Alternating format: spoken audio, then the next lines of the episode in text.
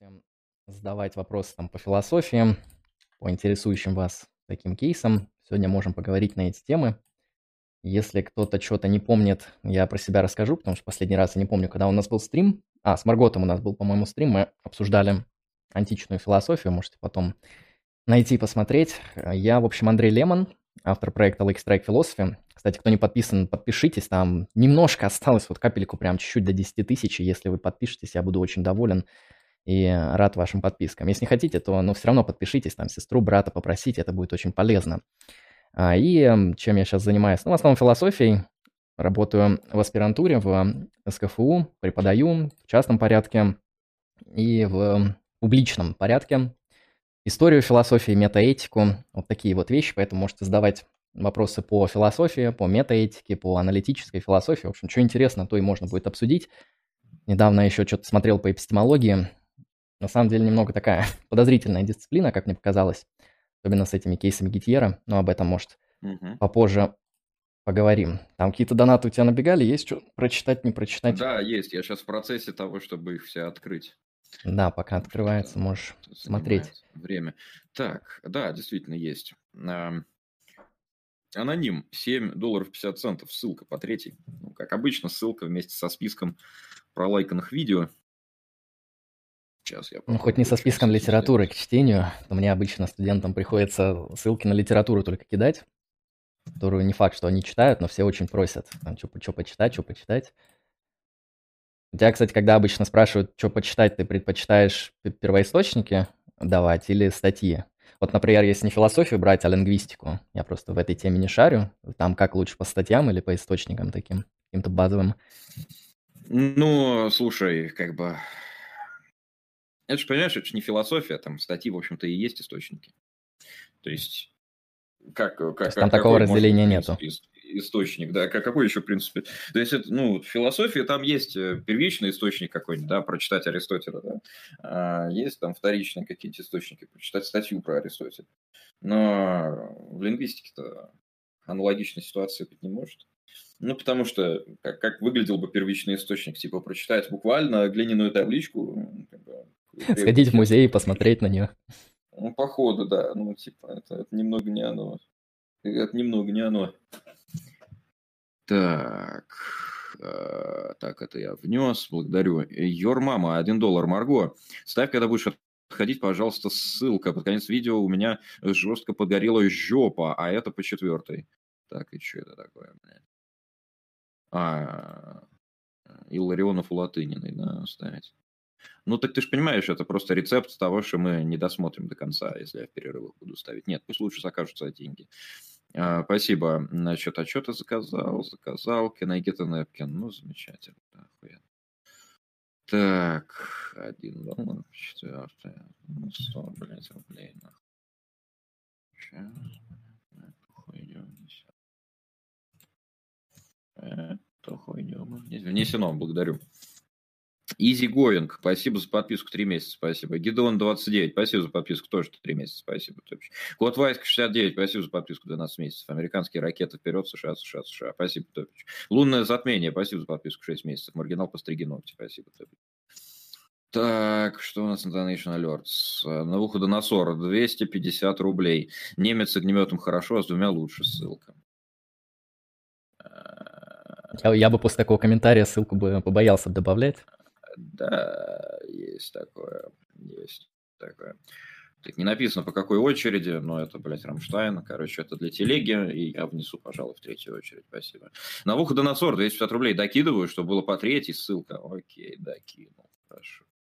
Молодец. Кинул, заебись. Несено, благодарю. Кино, 100 рублей. Вопросов особо нет, но вот э, как я решил в философию вкатиться, помнится, прочитал «Государство Платона», потом начал читать «Так, говорил, так говорит Заратустра». Прочитал половину примерно, понял, что это полное говнище, там какие-то сказки, хуяски рассказываются. В общем, я решил вместо этого сериала смотреть. Не, ну это правильное решение. Ну, вполне себе. На самом деле, знаете, у людей может создаваться такая иллюзия, вот мне часто также приходится сталкиваться с людьми, которые ну вот говорят что-то из разряда, я тоже занимаюсь философией, вот мне это очень интересно. Ну, не студенты, не профессионалы, а вот обыватели. Я, собственно, спрашиваю, а что вы читаете? То есть, ну, что смотрите, может, стримы смотрят, тоже вполне неплохой контент, интересно. Человек говорит, ну, знаете, я вот взял три книги, это Эрих Фром, там, «Бегство от свободы», это, э, соответственно, там, «Макиавелли. Государь», это э, вот мысли Шопенгауэра, то есть не мир как воля и да. представление, это мысли Заратустра. И я говорю, что вам еще до философии нужно, так сказать, добраться. Ну, в целом, да, не стоит читать художественную литературу, не стоит читать э, те тексты, которые являются, ну, по факту даже не основными для этих философов, потому что если хотите уж изучить, например, Шопенгауэра, ну, почитайте «Мир как воля и представление». То есть что-то поймете, что-то не поймете, но там будет вполне себе стройная интересная философская система, а вот с Ницше всегда сложно, потому что он многим нравится, достаточно действительно интересный такой радикальный, необычный мыслитель, но к нему подойти как-то через самого Ницше достаточно тяжело. То есть если брать его работы, наверное, самая концептуальная, ну, генеалогии морали, то есть он там меньше всего использует всяких там афоризмов, сказок, э, приключенческих романов и прочих таких вещей, хотя они там тоже немного встречаются. Вот эту работу можете посмотреть. И у него еще есть какая-то статья, ранее, что-то там о пользе и вреде истории и о истине в каком-то там вне нравственном смысле. Я вот не помню точное название, в чате можете написать. Вот тоже неплохие статьи. Об истине, он... об истине и лжи в вне моральном смысле. Да, да, у нас, по-моему, как С раз вне моральной точки зрения. в ненравственном смысле, по-моему, так и перевели. Тоже хорошая статья, там такие, знаете, заходы, которые похожи на взгляды там Джеймса в прагматизме, похожи на эм, ну, такую необычная философия языка там содержится, знаете, такая не классическая. Вот с ней можно поработать, и можно почитать работу Делеза э, Ницше, потому что Делез, хотя очень подозрительный автор, и с ним нужно быть максимально аккуратным, но на удивление его вот историко-философские интерпретаторские работы, там по Спинозе, по э, Ницше, они достаточно неплохо раскрывают их интуиции, поэтому вот, э, работу Делеза тоже можете посмотреть. Ну и вообще, знаете, не советую людям начинать с первоисточников, Потому что даже начинать с государства Платона, ну, без какого-то погружения в контекст, может быть достаточно тяжеловатым. Поэтому лучше начните с чего-нибудь там совершенно простого. Там вот брошюра есть у Нагеля, может, знаете, все, что все это значит. По-моему, как-то так называется. Да, Спиноза в жопе, тот самый. А, вот лучше чего-нибудь простого начать. Если вам понравится, можете вообще дальше заниматься философией. Если вы сразу поняли, что это какая-то, ну, чепуха, что часто бывает, тогда можете не заниматься философией, займитесь чем-нибудь другим интересным. Да, есть такое. Так, э, нихуя, 100 рублей. Здравствуйте. Данный совет помогал, когда интернет с нихуя медленно работал и не грузил. Понимаю, что на стриме это неудобно, но все же. Возможно, это из-за автоматически, автоматического хуевого DNS-сервера. Вот тут гайд, как поменять меньше минуты. Желательно ставить гугловский DNS 8, 8, 8, 8. Не, мне что-то не нравятся эти цифры. Спасибо за 100 рублей. Самбади, 300 рублей. Почти два года назад я женился. Нам обоим было по 23. Мы уже заканчивали ремонт в нашей квартире. А в декабре мне позвонил следователь и сказал, что она разбилась. Прошло уже больше месяца, но становится только хуже. Это какой-то ад и самый страшный кошмар. Я до сих пор не могу понять, как такое могло случиться. Мне ее не хватает. Блять. Грустно. Я надеюсь, это фейк. Я надеюсь, это типа троллинг такой. Если честно. Если нет, то да. Эм, Хованский как уебанский, 100 рублей. На прошлом стриме вспомнили игру с Курой. Я в нее с дедом играл на винде ХП. И что, до того момента, пока ты со своей хитрой татарской ухмылкой на пол не начал рассказывать, я даже и не задумывался про то, в кого там стреляют. Спасибо, что открыл мне по-новому мое детство. Кстати, мой дед татарин, но я минимум на одну четверть. Думаю, у нас в крови. Блять, подожди, то есть... Подожди, то есть это не какая-то игра с курой, блядь, да, которая другая, а это буквально та игра, про которую я говорил, где никакой куры нет, блядь, где ты тоже, блядь, идешь по лесу, стреляешь из ружья, бля. Вот, но как бы из кустов на тебя выбегают нихуя не куры. Охуеть. То есть ты думал, что это были куры, блядь? А почему они тебя ебут, блядь, в итоге, если ты просрал? Так. Куры, блядь.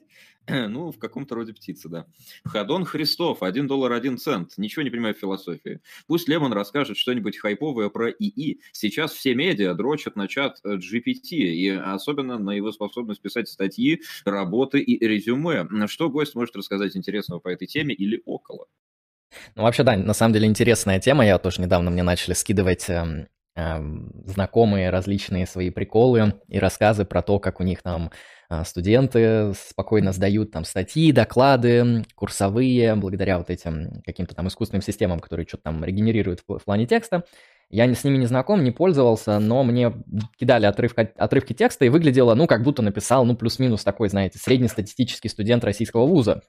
То есть почти сразу понятно. Учитывая то, что большая часть докладов, которые у нас сдаются, особенно на гуманитарных дисциплинах, это по факту Ctrl-C, Ctrl-V, немножко копирайтинга, немножко там оформления, и доклад сдан, да, то достаточно очевидно, что там нейросеть, э, даже не самая умная, сможет сделать что-то подобное, наверное, даже более успешно. Здесь, наверное, даже более серьезная проблема. А, проблема, связанная с тем, как менять систему науки, или, или нужно ли ее вообще менять для того, чтобы отслеживать подобные ну, фейк-работы, например, в статьях, а, когда они публикуются в каких-то журналах и так далее.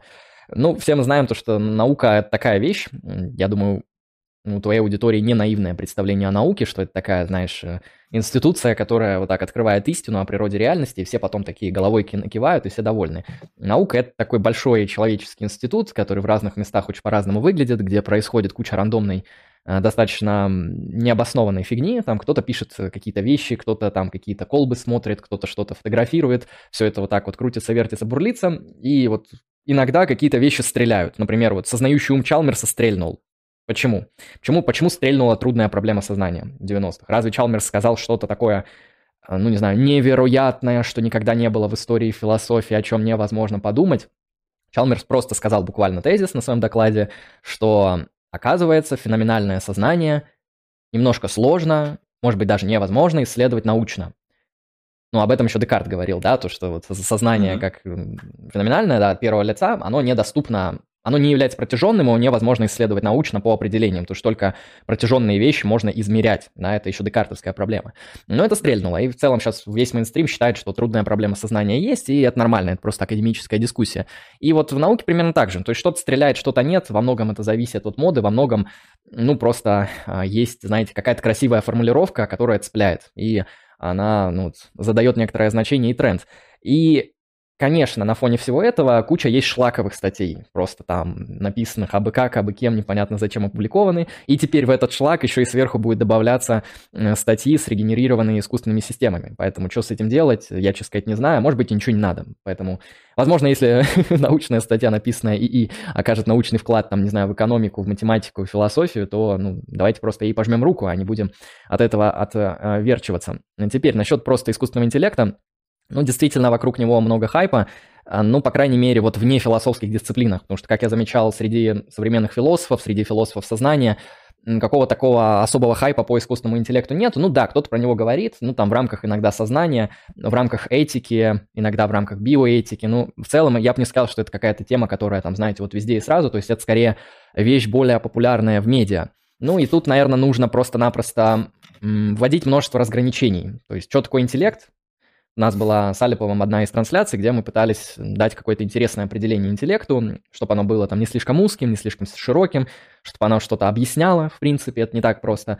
Ну, предположим, это способность решать там сложные задачи, адаптироваться к среде, вот что-то такое, можно это как интеллект определить. Потом нам нужно определить э, там искусственный, да, то есть, ну, получается артефакт, получается не возникший естественным путем.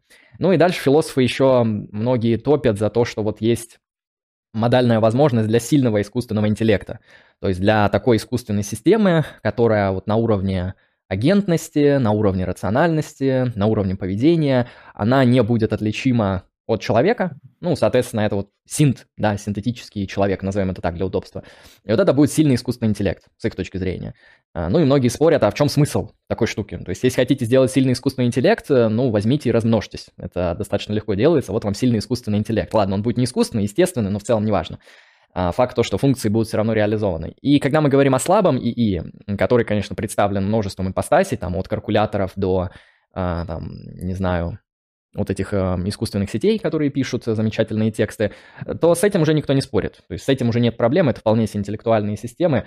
И я бы сказал так, какие-то там опасения от этих вещей или наоборот какие-то восхваления этих вещей, они во многом приукрашены. То есть нет каких-то таких значимых философских оснований, ну или технологических в том числе, э, которые давали бы вот те основания для хайпа, которые там есть. Ну, с другой стороны, хайп не должен зависеть от резонов, он случайен, поэтому скажу что-то такое. Угу. Понятно. Ты интересно, короче, вначале сказал, э, статьи срегенерированные искусственным интеллектом. Я, я что-то представил. Да-да-да. Редактор, редактор журнала.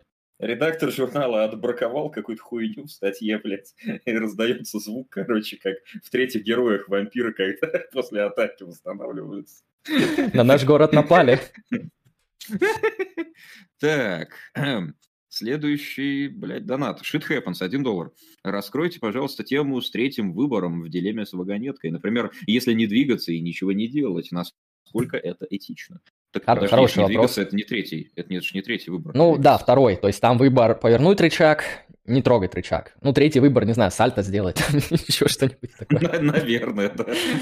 Палец в очко, блядь, Да, потому что если есть третий выбор, вы расскажите. Ну, смотрите, да, самый такой классический анализ вагонетки, который мы встречаем у, у Филиппа Фуд, э, да, философки, э, ну, намекает на то, что многие люди, они в целом придерживаются конституционалистских интуиций вот по данному вопросу. Ну, то есть 1 versus 5, вот мы переключаем, чтобы а, спасти чуть большее количество людей относительно чуть меньшего количества людей и считаем это действие правильным. Э, ну, в контексте утилитаризма это очень легко объяснить. То есть количество счастья там, у пяти человек условно больше, чем количество счастья от одного а, человека. Ну, или если вам не нравится счастье, можете заменить там на объективное благополучие, оно тоже будет все равно больше у пяти человек, чем у одного человека. А теперь давайте подумаем, что будет с выбором, если мы не воз, ну, воздержимся от э, потягания рычага, и это будет умышленное бездействие. Потому что здесь в этом мысленном эксперименте подразумевается, что вы, что бы вы ни сделали, это будет умышленно. То есть вы либо умышленно повернете, либо умышленно воздержитесь от действия. То есть, ну не знаю, какой-нибудь там пятый вариант ударить себя по голове, чтобы подключиться и сказать, я не отвечаю за моральные э, дилеммы подобного типа. Но это также будет такой себе ход. Э, смотрите, есть резоны для того, чтобы не поворачивать тележку. Ну, первое, вы не консеквенционалист. То есть вы, например, считаете, что последствия – это не то, что должно играть значимую роль. А, или вы, например, можете в качестве анализа этики добродетели, мы можем предположить, вы не хотите на себя брать эм, ответственность за убийство одного человека. Предположим, ответственности не будет, вы можете сказать, ну вас оправдают, все нормально, моральная ответственность не будет, юридической тоже. Мы можем тогда сказать, вы не хотите быть участником подобного события, потому что, ну, достаточно неприятно быть участником события, в результате которого вы каузально как бы убили кого-то.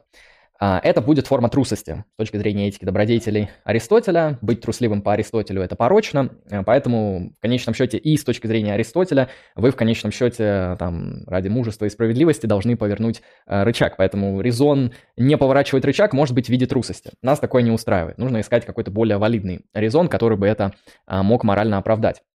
Если мы возьмем такую, мягко говоря, наивную деонтологию, ну, представим, что есть категорический запрет на убийство. Предположим, это там теория божественных команд или, не знаю, теория Канта, вот, которая говорит, э, убийство в виде там, умышленного умершвления невиновного человека без достаточных на то резонов является аморальным деянием во всех возможных случаях. Соответственно, в этом кейсе мы можем предположить, что переключение рычага будет формой убийства, которое является аморальным. И, например, чтобы не нарушать божественную заповедь, которая диктует вам там, критерии добра и зла, чтобы не нарушать категорический императив, который определяет правила должного, а, вы не должны поворачивать рычаг. Это с одной стороны, да? А, то есть вы говорите, убивать нельзя, поэтому я не буду переключать. Но тут еще и проблема сразу же возникает в том, что если вы не убиваете, то вы берете на себя ответственность за допущение смерти пяти людей. И вот это тоже довольно серьезный момент, что вы как бы не можете открутиться от ответственности в этой, в этой вагонетке. В этом ее, собственно, и проблема, что там как бы хорошего исхода или наилучшего исхода не так просто м, ожидать. Потому что, ну, представим ситуацию, которая вызывает вот эту интуицию. Эм, представим, что в мире, мы живем в том возможном мире, в котором есть эм, самое совершенное существо. Например, это, соответственно, Бог. Он является нам всеблагим, всезнающим и всесильным. А, и, например, вы обнаруживаете, что у вас, не знаю, там, рак жопы или еще какая-нибудь ужасная вещь, вот просто так, нифига. И вы ну, начинаете задумываться о том, а разве всесильное, всезнающее, всеблагое существо могло ли для вас такое допустить? Вот не в качестве наказания, не в качестве там какой-то особой показухи, вот, ну вот просто вот, потому что вот просто по факту. И вы можете сказать, ну тут два варианта. Либо это существо является злодеем, потому что оно допустило это, либо оно является не всесильным, потому что не может пофиксить вот эту проблему, либо оно является не всезнающим, то есть оно не знает о моей проблеме, то есть с ним есть проблемы, с таким определением божества. И вот в контексте, по аналогии мы можем сказать, если в мире есть зло, то тут два варианта. Либо Бога нет, либо Бог как-то причастен к этому злу, то есть он не обладает одним из атрибутов. Обычно говорят о атрибуте всеблагости. Соответственно, с вагонеткой по аналогии работает та же самая вещь, то есть если вы не переключаете рычаг, то вы могли бы переключить рычаг, чтобы спасти пятерых людей, но допустили их смерть, и на вас, соответственно, лежит моральная ответственность за их смерть. И в этом контексте переключаете рычаг, погибает один, не переключаете рычаг, погибает все равно пять, и поэтому большая часть современных философов, они считают, что в вагонетке все-таки надо двигать рычаг, ну, потому что у нас достаточно мало хороших моральных оснований, чтобы объяснить, почему рычаг нельзя передвигать. Если брать неморальные основания, ну, можете сказать, вам страшно, вам там неприятно, вам не прикольно, вам, не знаю, не нравится. Вот это будет не моральное основание, это будут психологические основания, эмотивные основания. Они могут играть роль, но это будет уже не совсем моральная дискуссия, это будет другой разговор. Да, зрители. Знаете, кто э, любимый философ у Квентина Тарантино? Боюсь представить. Филиппа Фуд. Серьезно? А, серьезно. Да, база, база. Раньше эта шутка про Панина была, но сейчас, наверное, никто не вспомнит то видео, блядь. Хотя его хуй забудешь. Так, э, э, Какер Тарлсон Кринж. 4 доллара 12 центов, ссылка по четвертой. Э, ссылка-то на Твиттер, блядь, сейчас. Так, Джимми Дор в гостях, блядь, у Какера Тарлсона, блядь, сука, пиздец, интересно, блядь, куда нахуй деваться. Или один, два, блядь, сука, внесено. Так, эм, Шибовский, спасибо за подписку два месяца, причем подряд, спасибо, Топич. Дэви, Дэвид Джонс, один доллар. Как существуют числа? Что является референтом, когда мы говорим о числах? Ах, ну, на самом деле, нихуя не является референтом, когда мы говорим о числах. Ну, математический платонизм в антологии довольно сложная тема. Я немного представлю, как может выглядеть платонизм, ну и потом скажу, как выглядит формализм, а, который номиналистичен, соответственно, в ответе на этот вопрос. Эм, вообще с числами сложно, потому что, ну, давайте обобщим, давайте не только числа, давайте скажем все абстрактные объекты, либо математические объекты. Потому что к математическим объектам не только числа относятся, но и геометрические объекты, и там множество, и, не знаю, там вероятности, еще какая-нибудь там чепуха. Все, что математиками исследуется, это, соответственно, мат-объекты. Обычно считается, что природа мат-объектов, она, мягко говоря, отличается от природы естественных объектов, которые исследуются, например, в рамках естественных наук, наподобие физики, химии, биологии и смежными с ними дисциплинами. А как это обосновать? Ну, обосновать это достаточно легко. Например, мы достаточно четко можем знать о каузальных связях, которые порождают естественные объекты, исследуемые естественными науками. А, например, мы можем сказать, что некоторая там, не знаю, волна или сила физическая, она может вызывать там АБЦ-следствие каузального типа. Это может быть там описано в рамках законов природы или регулярности, в общем, как-то там это описывается. То же самое касается химии. Мы знаем, какие каузальные следствия могут происходить при работе с химическим веществом определенного типа при определенных условиях. А, но, и более того, эти следствия, они включены в рамки нашего опыта. То есть, когда мы там, не знаю, сжигаем золото, оно там расширяется или еще что-нибудь с ним происходит, это как-то отражается на, наш, на нашем перцептивном опыте. Когда мы говорим про мат-объекты, здесь немножко все сложнее, потому что они, как говорят философы, каузально инертны. В то время как золото может повлиять, не знаю, там, на водород, предположим, может, это неправда, я не знаю, эм, семерка, она не может повлиять на ваш стол, на ваш стул, на вашу печень, на вообще ни на один естественный объект семерка не влияет. Как и девятка, кстати, как и, в принципе, все математические объекты, они являются каузально инертными. То есть они не вступают в причинные связи с естественными объектами. Это такой довольно важным аспектом является. То есть у них нет такой возможности. По крайней мере, мы ее не созерцали, и было бы очень прикольно споткнуться об, об корень из минус 19, но вот как-то не получается. А, далее, если мы берем а, математические объекты, то кажется, мы их исследуем не совсем перцептивно, и более того, нам вообще не требуются эмпирические какие-то данные для того, чтобы их исследовать. То есть нам не нужна лаборатория, нам не нужен, там, не знаю, коллайдер, нам не требуется какая-то статистическая выборка или там, знаете, опрос мнений всех математиков, э, как делают социологи. Это все не нужно. Чтобы исследовать там отношения между двойкой и двойкой, например, отношения, там, сложения, вы можете это сделать, ну, там, на бумаге. Ну, даже без бумаги можно обойтись, можно в голове посчитать, сколько будет 2 плюс 2. Будет вроде как 4. Если не прав, опровергайте. Это такой момент тоже важный, что для работы с этими объектами не требуется доступ к эмпирической реальности. Иногда говорят, что знания о них априорны. Теперь вопрос. А если эти объекты являются каузально инертными, если эти объекты, они могут быть известны априори, а, более того, большая часть математических объектов, которые мне известны, по крайней мере, они обладают таким свойством, как необходимой истины. То есть они являются, в отличие от фактов сущего, да, необходимо истинными, в то время как э, те, о которых я сказал ранее, они консистентно истины. А не объекты, а утверждения математические. Да, да. А, то есть утверждение о том, что 2 плюс 2 – 4, не может быть ложной, ложным при там, аксиомах АБЦ и там, правилах вывода x, y, z. А, в этом контексте оно необходимо истина. Это не всегда работает с фактами мира. Факты мира в целом контингентны. Они часто случайны и могут быть вполне себе иными. А, и если такие вещи могут быть описаны так, то на самом деле их онтологический статус для нас достаточно неясен. Потому что у нас получается, если все это правда, то математические объекты – это, соответственно, референты математических пропозиций, которые являются каузально инертными, а, познаваемыми априори и необходимо истинными. Не объекты, а пропозиции о них, необходимо истины. А, и для многих натуралистов вполне себе резонный вопрос стоит. А могут ли вообще какие-то вещи быть и обладать этими свойствами? Существовать и обладать этими свойствами? И натуралисты, конечно, склоняются к тому, что нет, что существуют только естественные объекты, естественные процессы, естественные события, что никаких вещей, кроме таких, не существует просто-напросто. А, ну и это признает математический платонизм ложным. Математические платоники обычно защищают свою позицию таким образом, что они пытаются сказать, что ну, объяснительный успех математики может быть объяснен наличием абстрактных объектов. То есть посмотрите на математику, она там такая вся крутая, строн, стройная, объяснительная, такая вся точная и очень, очень успешно, кстати, может использоваться для предсказания опыта.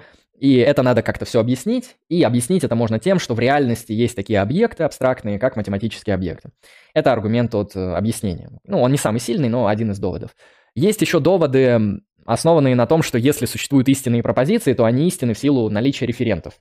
Соответственно, если есть хотя бы одна математическая пропозиция, которая истина, а они вроде как у нас есть, то должны быть какие-то факты реальности, которые это подтверждают. И на первый и на второй довод у формалистов, у номиналистов, э, ну, есть довольно очевидные ответы. То есть формализм – это такая позиция, что математика – это просто э, изобретенная людьми формальная система, э, в которой вводятся какие-то положения и вводятся правила вывода. То есть в этом плане математика принципиально не отличается от шахмат, потому что шахматы это что? Ну, это какие-то там базовые аксиомы и правила вывода. То есть как можно передвигать фигуры на вот этой вот доске, какие там условия победы и прочее, прочее. А, так что там, не знаю, математическая таблица умножений и шахматы – это плюс-минус вещи из одной категории.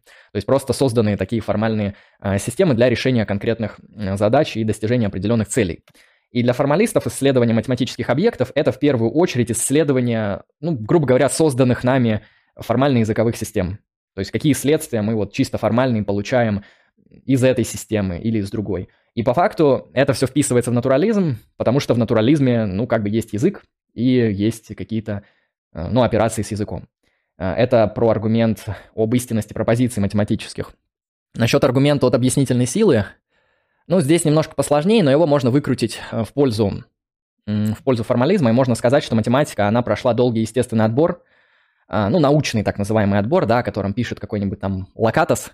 И математика изобрелась нами для определенных целей, у нее долгая история, а, довольно много людей ей активно занимаются. Ну и вот именно поэтому она так успешно все объясняет, потому что мы ее разработали так, чтобы она успешно все объясняла, в силу того, что вещи, которые, ну, плохие в математике, мы их повыбрасывали. Ну, например, сейчас большая часть философов математики считают, что проект логицизма, который начал Рассел и Вайтхед, он провален. То есть его невозможно там реализовать хорошим образом.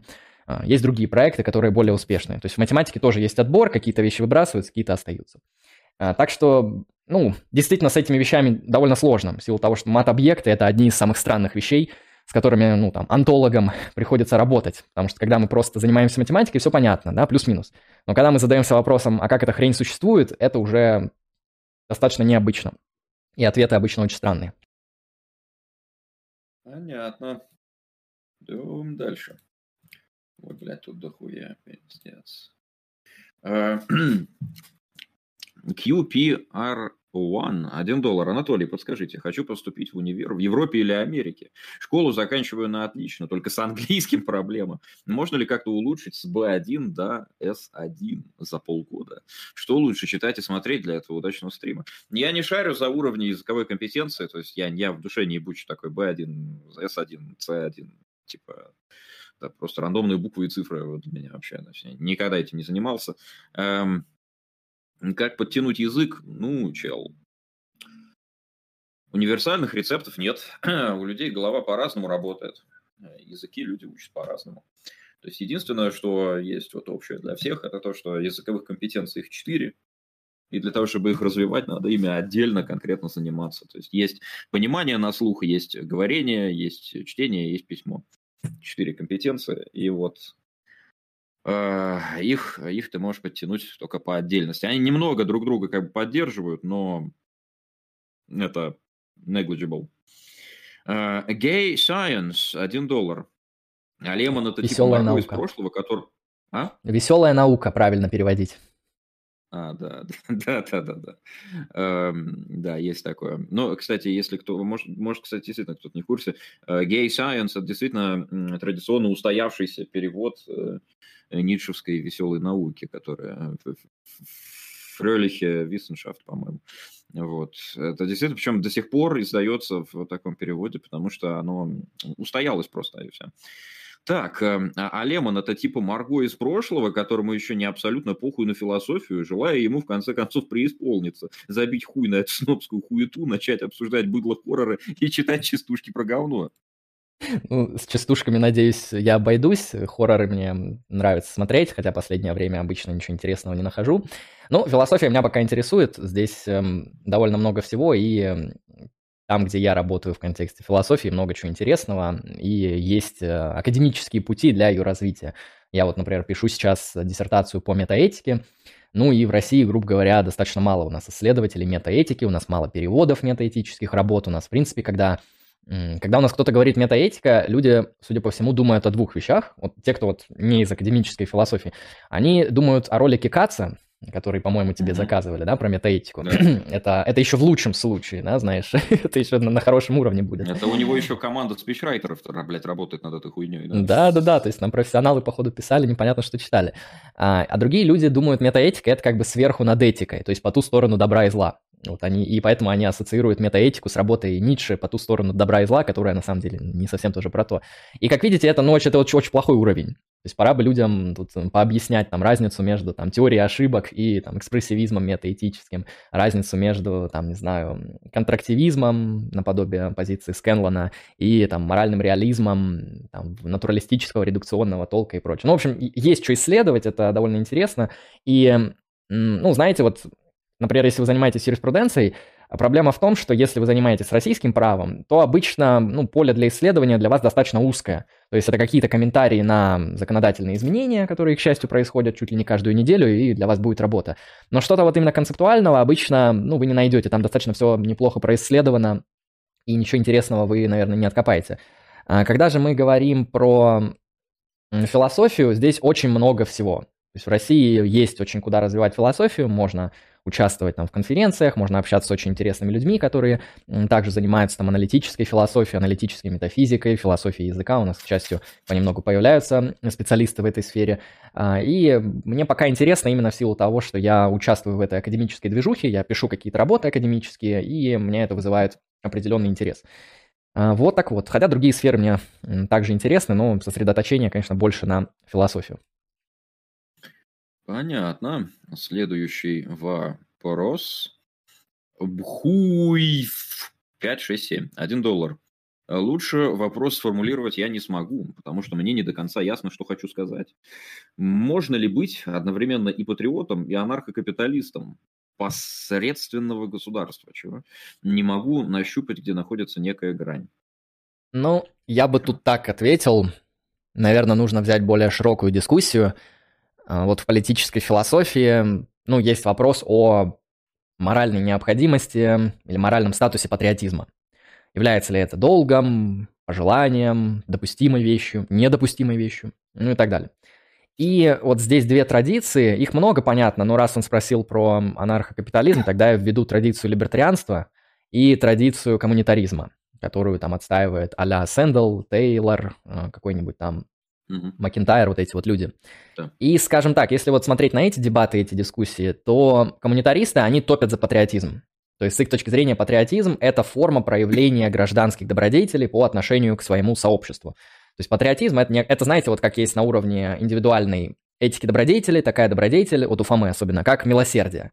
То есть милосердие – это, ну, как бы любовь к людям, вот агапы, вот открытость, вот это сердечное, что-то подобное, агапы к людям. А для Фомы это очень важная добродетель, но она индивидуальная, то есть она от человека к человеку и вот что-то подобное. А теперь представьте, что мы как бы агапы экстраполируем на сообщество, на политию, на там республику, неважно, что-то такое вот. Например, на анархокапиталистическую, где они там живут, в коммунах, в контрактных юрисдикциях, какие-то на такие вещи. А, и для коммунитариста, конечно же, патриотизм – это просто следствие а, того, что такое человеческая природа. То есть ваша человеческая природа – это то, что определяется принадлежностью к популяции, к сообществу, к какой-то вот культурной холистической группировке, чем бы она ни была. И патриотизм – это просто выражение сопричастности, сочувствия, э, содействия ей. И поэтому это круто. То есть вы как бы по-настоящему участник э, какой-то там, какого-то сообщества, если вы патриотичны. То есть патриотизм – это просто выражение вот этого синхронизации с этим сообществом, вас как индивида, условно. А для либертарианцев, например, все немножко иначе устроено, потому что с их точки зрения общество не состоит из сообществ, как бы это странно ни звучало. А для них общество состоит из индивидов. То есть есть э, индивиды, это методологический индивидуализм называется в социальной философии. А есть индивиды, у них есть условно моральные права, например, там принцип самособственности или там какие-то контрактные права, неважно. В общем, есть у них какое-то достоинство, и это достоинство связано с реализацией их там, свободы без агрессии по отношению к свободе других агентов. Вот то, что потом формулируется в рамках принципа неагрессии.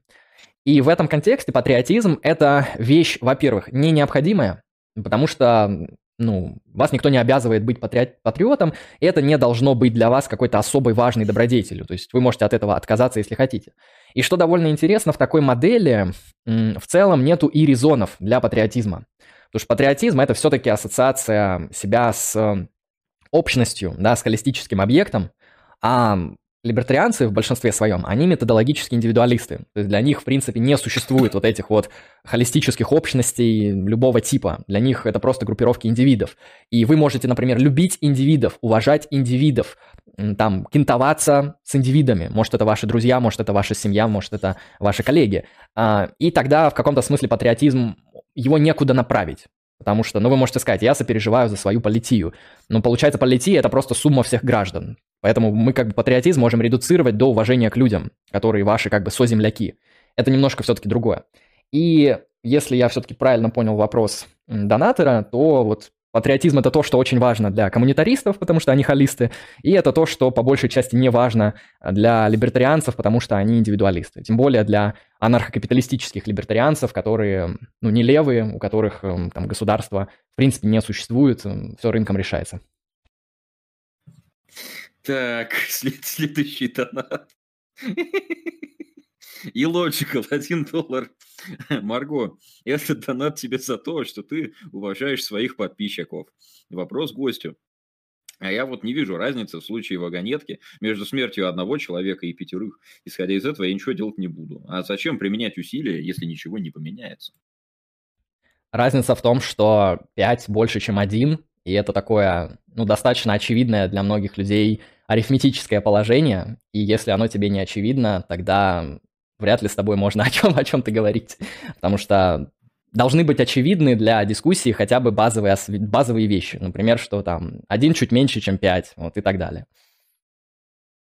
Понятно. Бобби, один доллар. Действительно, какой хайп от GPT-чат? Это же не сильный интеллект, это слабый интеллект, он не размножается, это просто конкулятор. А, а я вот знаю ответ на проблему вагонетки, я умнее ИИ. Ведь неприятно убить кого-то, а вот мне удобно, я умный. Аргумент, бля. Спасибо. Не, каркулятор – это правильное название. Меня, на самом деле, советские бабки в свое время научили, что не каркулятор, а каркулятор. Вот, так что это, это база. Каркулятор. Это просто такой диалект особый, профессиональный. Понятно. Бобби, один доллар. В то время как нельзя повлиять на водород, семерка не является девяткой по крайней мере мы такого не созерцали. Далее, если мы беерм мат-объекты, нам не требуется лаборатория и опрос мнения математиков. А какую наркоту надо принять, чтобы понять это? Осуждаю наркоту. Спасибо за доллар. Топич. Осуждаем. Э, что нужно, чтобы это понять? Ну, попробуй посидеть и провести концептуальный или онтологический анализ какого-нибудь простого математического объекта, там, девятки, семерки, круга. Ну, Платон об этом писал, я не знаю, просто по ходу история западной философии, она, в принципе, и началась со спора о том, как существуют абстрактные хрени. Потому что Платон, он что пишет в своих диалогах, в том числе государстве? Что вот есть куча говна в мире, вот мы наблюдаем куча разных изменчивых, э, переходящих, э, не похожих, не тождественных друг другу вещей. Там столы, стулья, люди, деревья, лошади, собаки, кошки, удочки, планеты. Вот куча просто чепухи всякой. И, э, в принципе, да, это одна часть реальности. И Платон такой говорит, слушайте, а вы в курсе, что если за ними вот так хорошо понаблюдать, так посмотреть на них, ладно, не посмотреть, подумать над ними, то вы еще и заметите, что эти штуки, они подпадают под общие понятия. То есть их можно в классификации собирать. То есть вы берете три собаки партикулярных и создаете класс ну, мы пока не знаем, создаем или открываем, но их можно проклассифицировать. Сказать, это класс, мать его, собак, или собак в этой комнате, множество. И для Платона как бы встает резко вопрос, а вот это, это что вообще такое произошло сейчас? Это что это что за фигня, как говорят великие а, мыслители? А, как это объяснить? То есть как три собаки, находящиеся в комнате, образуют множество собак? Находящихся в ком. То есть как, как вообще происходит этот переход от, от конкретного к абстрактному, от единого к многому, как существуют вот эти онтологические различия. И у него все диалоги про это, ну, большая часть. Что вот мы с какой-то конкретной чепухи начинаем, потом переходим к концептуализации, к абстракции, к множествам, к классам, к общим понятиям, к универсалиям. В итоге мы вот копаемся и приходим к идее блага. То есть идеи всех идей, которая не определяется. И вот э, с этого как бы и началась западная философия, судя по всему. Ну, понятно, что она началась с великого тезиса о том, что, что все из воды, но вынесем это за скобки, mm-hmm. да, потому что Платон все-таки сказал какие-то более такие серьезные вещи, и да, это, это не так просто. Ну, именно поэтому, кстати, я общался с людьми, которые, в принципе, не понимают, а что хочет Платон сделать в своих диалогах. То есть они понимают, когда Платон, например, там говорит то, что круто, когда душа стройная. То есть когда у нее там рассинхронизированы части и нету разлада. Люди это понимают. Но когда там Платон начинает говорить о, там, о бытие, там, а, о диалектике бытия и ничто в софисте, когда он начинает говорить об э, вот этих идеях и универсалиях в Тимее, ну, тут немножко люди теряются, потому что действительно это все-таки такие более сложные абстрактные вещи, и не совсем понятно, что вообще исследуется. Понятно. Идем дальше. Глумление. Спасибо за подписку. 6 месяцев. Спасибо, Топич. Дэви 9 Джонс. 1 доллар. В чем разница между по определению и априори? Является ли одно частным случаем другого? Нет, не является. По определению оно по смыслу ближе к аналитическим, к понятию аналитических суждений. Априорные mm-hmm. суждения, они про другое, они про то, врожденные они или нет. Соответственно, вот априори. Априорные суждения, они врожденные. У тебя как бы есть в любом случае. Ну да, я бы тут э, разграничил три штуки. Люди их просто часто путают. И, по-моему, по-моему, Крипке он пытался показать, что там не все эти три штуки пересекаются, но я сейчас не вспомню. В общем, есть, смотрите, есть аналитические и синтетические пропозиции, есть априорные и апостериорные знания, и есть э, необходимые и консистентные факты. Это то, что модальная логика исследует. А, неконсистентные, контингентные, я путаю термины. В общем, когда мы говорим о модальных фактах, э, мы просто исследуем то, является ли э, вещь, существующей в рамках некоторых возможных миров. Если она таковая, то это возможная вещь, возможное положение вещей. А, или вещь существует во всех возможных мирах. Если это такая вещь, то это, грубо говоря, необходимая вещь, вещь, которая существует по необходимости в рамках э, всех возможных миров. Но это модальная семантика, мы про нее не будем, ибо очень такая душная тема. Теперь, а, априори, апостериори – это обычно говорят в эпистемологии по отношению к знаниям. А, ну, по крайней мере, вот в контексте современной там, эпистемической практики. Обычно говорят априорные знания – это знания, которые можно получить, не полагаясь на опыт. Ну, обычно это, например, какие-то такие достаточно абстрактные знания, наподобие того, что 5 больше, чем 1. Вы можете это узнать, не полагаясь на опыт, он вам не нужен, чтобы эту истину, это знание получить. А в то время как апостериорные знания, они могут быть вами получены только при определенных условиях наблюдения, ну или при определенном опыте. То есть вы не можете узнать, почему там не работал интернет, пока вы не провели большое опытное исследование. То есть априори вы можете догадаться, ну, там куча гипотез предположить, но знания вы получите, когда вы проведете какие-то наблюдения, экспериментальные там данные, соберете что-то там, какие-то выводы сделаете и прочее, прочее. А теперь, когда мы говорим про аналитику-синтетику, это вот то, что логические позитивисты рассматривали, ну и Дэвид Юм тоже, он там от Лейбница взял. В общем, там долгая история. Обычно у логических позитивистов это наиболее явно прописано, что аналитические пропозиции – это такие пропозиции, а, истинность которых зависит от а, как бы элементов, которые в эту пропозицию входят. Например, холостяк – это взрослый неженатый мужчина. Почему это истина? Потому что это как бы эквиваленция. То, что взрослый неженатый мужчина и холостяк – это как бы одна, одно и то же. Это высказать одну и ту же вещь – это синоним. А, то есть э, как бы в понятие, ну или в высказывание холостяк, там есть холостяк, входит в высказывание есть э, неженатый мужчина, взрослый. А, это вот аналитические истины, то есть те, истинность которых зависит от значения входящих в них терминов. Вот. Синтетические истины – это те истины, которые истины в силу определенных обстоятельств, происходящих в реальности, в силу опыта, в общем. То есть, например, там, сколько на улице сейчас собак. Вы не можете это узнать априорно. Вам нужно как бы, подтвердить каким-то это фактом опыта. Можно так разграничить. Понятно. Идем дальше. Следующий вопрос. Так, подписка. Брейвен Грейв, спасибо за подписку 31 месяц, три из них подряд. Люблю подписываться и заходить раз в месяц. Капа. Спасибо, Топич. Бобби, один доллар. А, теперь все стало понятно. Как говорил аристократ демократу, я сын гипокрита, у меня гиперклитор, зову его член, а тебя зову, э, понятно, как зову. Я правильно понял тейк? Да, правильно. Спасибо за доллар. Осуждаем гомофобию. Идем дальше. Катастрофик, 400 рублей. Тут э, YouTube стал подкидывать старые хайлайты. Стало интересно, изменилась ли твоя точка зрения по вопросу, который вы обсуждали с Азавоновым в хайлайте четырехлетней давности. 4 минуты по третьей с тайм-кода ссылка. А ИИ – это выдумка нейронки равно перемножение матриц. А в чем, а в чем проблема? ну, ну, ну, не выдумка, а перемножение матриц. Перемножение матриц не существует разве? Ну, кстати, да, кстати, да. Сейчас надо внести эту хуйню.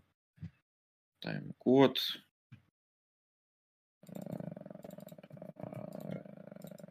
Внесено. Благодарю. Э, Финч, зяблик, 1 доллар. Решил съебать из сраной. Сейчас в Эмиратском аэропорту обнаружил CNN-кафе. Тут можно прийти съесть вчерашний пирожок и посмотреть CNN на большом экране. Хорошо. И да, хованский, кок уебанский. Спасибо за доллар. Нихуя! 150 рублей с покрытием комиссии. Привет. Данный совет помогал, когда интернет с нихуя вылетал, медленно работал и не грузил. Понимаю, что на стриме это неудобно, но все же. Возможно, это из-за автоматического хуевого DNS-сервера. Вот тут гайд, как поменять. Меньше минуты, желательно ставить гугловский DNS. Э.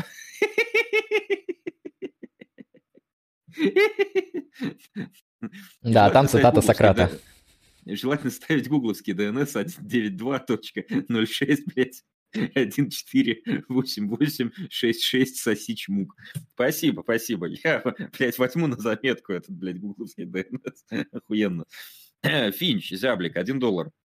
А теперь философский вопрос. Может ли гость объяснить, что такое философка? Это такой унижительный вариант слова, блядь, слова философ. Нет, это мы не будем обсуждать. Э, как феминитивы, это, блядь, охуенно. Превзошедший Бога, 100 рублей. Я недавно разработал теорию про сознательную бессмертность живых существ. Объясняю. Сознательная оболочка только что родившегося младенца А ничем не отличается от оболочки другого младенца В. Э, по мере взросления сознательные оболочки становятся разными, но после смерти происходит обнуление оболочки. Спасибо, спасибо. Ну, знаешь, вот это Предположим, это не троллинг. Я-то понимаю, что, наверное, это развлекалово, да? Но предположим, это не троллинг, и есть хотя бы один человек, который мыслит так. И вот мне кажется, такие профессиональные занятия философией и там философия в университетах, она нужна, чтобы люди вот, ну, такой хуйней только в качестве троллинга занимались. Потому что в свое время мне попадались люди, которые вот говорят там вселенная мне, обо мне заботится. Причем они не мистики, то есть они там не оккультисты, не мистики, не волшебники, они вот как бы натуралисты и такие, ну вот вселенная, она вот думает о нас, она там как бы через естественный отбор, вот, вот она вот о нас заботится. И люди как бы без прикола иногда так думают, и мне кажется, этим людям как раз не хватает хорошего философского образования, чтобы они, мать его, просто взяли свои концептуальные схемы, спросили, что, блядь, это все значит, и выкинули все говно оттуда. В силу того, что не нужно мыслить хуево, нужно мыслить нормально. Это, в этом отлично помогает философия. Не всегда, иногда она делает из вас, там, блядь, гегельянца и марксиста, но это уже, так сказать, исключение. Вы просто не то читали. Да. Так. Океана, 100 рублей. Привет, Чмук. Рад, что заработал стрим. 5 секунд по шестой с тайм-кода. Так. Э, стой, блядь. Фамилия охуенная, да. 5 секунд говоришь, да? По шестой говоришь, да? По шестой, блядь. По шестой, нахуй, а? Блядь, сука, блядь. А, блядь, так, э, с 15 секунды. Э, Зрелы, когда будем, бля, в телеге, напомните мне, чтобы я шестую очередь как бы начал, потому что я, блядь, скорее всего, не замечу, потому что там заказано 5 секунд, блядь, оно в самом нахуй верху, очень легко приглядеть. А вы Милан, тысячу рублей про себя.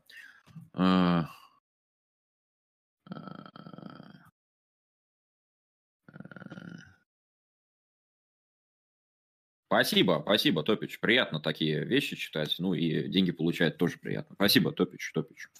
Николай, 100 рублей. Нажал на рычаг, чтобы спасти 5 человек. Он пернул просто и все. Спасибо а наебали, да. Ну, кстати, в таком случае можно сказать, что ты всеми силами, со всей своей там моральной ответственностью и моральной интуицией хотел спасти пять человек, однако судьба злодейка подсунула пердежный рычаг, и, к сожалению, вот не получилось. Возможно, тебе за эту попытку дадут даже награду, но это нужно проверять. Да. Так, катастрофик, 400 рублей. А еще вот тебе хорватская песенка по третьей, ссылка. Гость посоветовал тем, кто хочет создать сильный искусственный интеллект, размножиться. Но давайте будем честными. Те, кто мечтает о создании сильного искусственного интеллекта, это, как правило, недобровольно не размножающиеся люди. По статистике, вероятнее всего, донатер прав, но это их проблема. То есть, если вы добровольно не размножаетесь, вам нужно пересмотреть свои взгляды, потому что они не способствуют эвдемонии. Подумайте о том, насколько вы правы. Да, внесено, благодарю. Бобби, один доллар. Марго, а это точно не замаскированная Шульман у тебя на стриме? Столько конкретных тейков на стриме, что я как в бассейн сходил поплавать и, кажется, понял, как делить на ноль, пока слушал эти гениальные тейки. Почем час, блядь, почем час, блядь, Почем час Шульман сейчас? Поделись по-братски. Спасибо за доллар. Вообще, вполне себе скороговорка, блядь. Почем час Шульман сейчас? Это просто, блядь, я ебал. Так, эм, аноним, 100 рублей. А если бы Панасенков попросил бы забанить за оскорбление в чате, ты бы забанил? Нет, конечно. Ну вот и все, вопрос исчерпан, соси чмо. Э, исчерпан, Да, ну, исчерпан так исчерпан. Сульперид, 1 доллар с покрытием комиссии. Мистер Лемон, а что философия морали думает о дилемме двух королей? Вот приходит московский князь к английскому королю с торжественным визитом, и какой-то лорд начал выебываться на князя. Он говорит, казни лорда прямо сейчас или никакого союза. Как следует поступить королю? Да, актуальная дилемма, так сказать. Ну, скажем так, вот есть знаменитый принцип принцип максимизации полезности. Делай так, чтобы было больше пользы и чуть меньше вреда. Вероятнее всего, это будет правильно. А дальше как, как получится. Да, есть такое.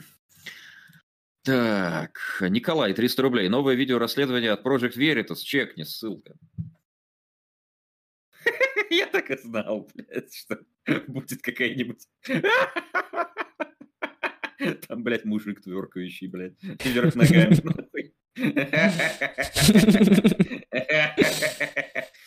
Так. Внесено. Благодарю. Идем дальше. Банка с мясом, 100 рублей. Привет, Маргинал, хорошего стрима. Терпеть тебя не могу, но грушу ты попустил красиво, уважение. так я не попускал, блядь, даже никого. Чувак просто начал хуйню какую-то нести, блядь, и все. Катастрофик, 100 рублей. По совету гостя провел анализ 7, потом анализ 9. Полирнул анализом круга, что могу сказать? Семерка и девятка – это довольно плохое пиво, а Михаил Круг – замечательный исполнитель.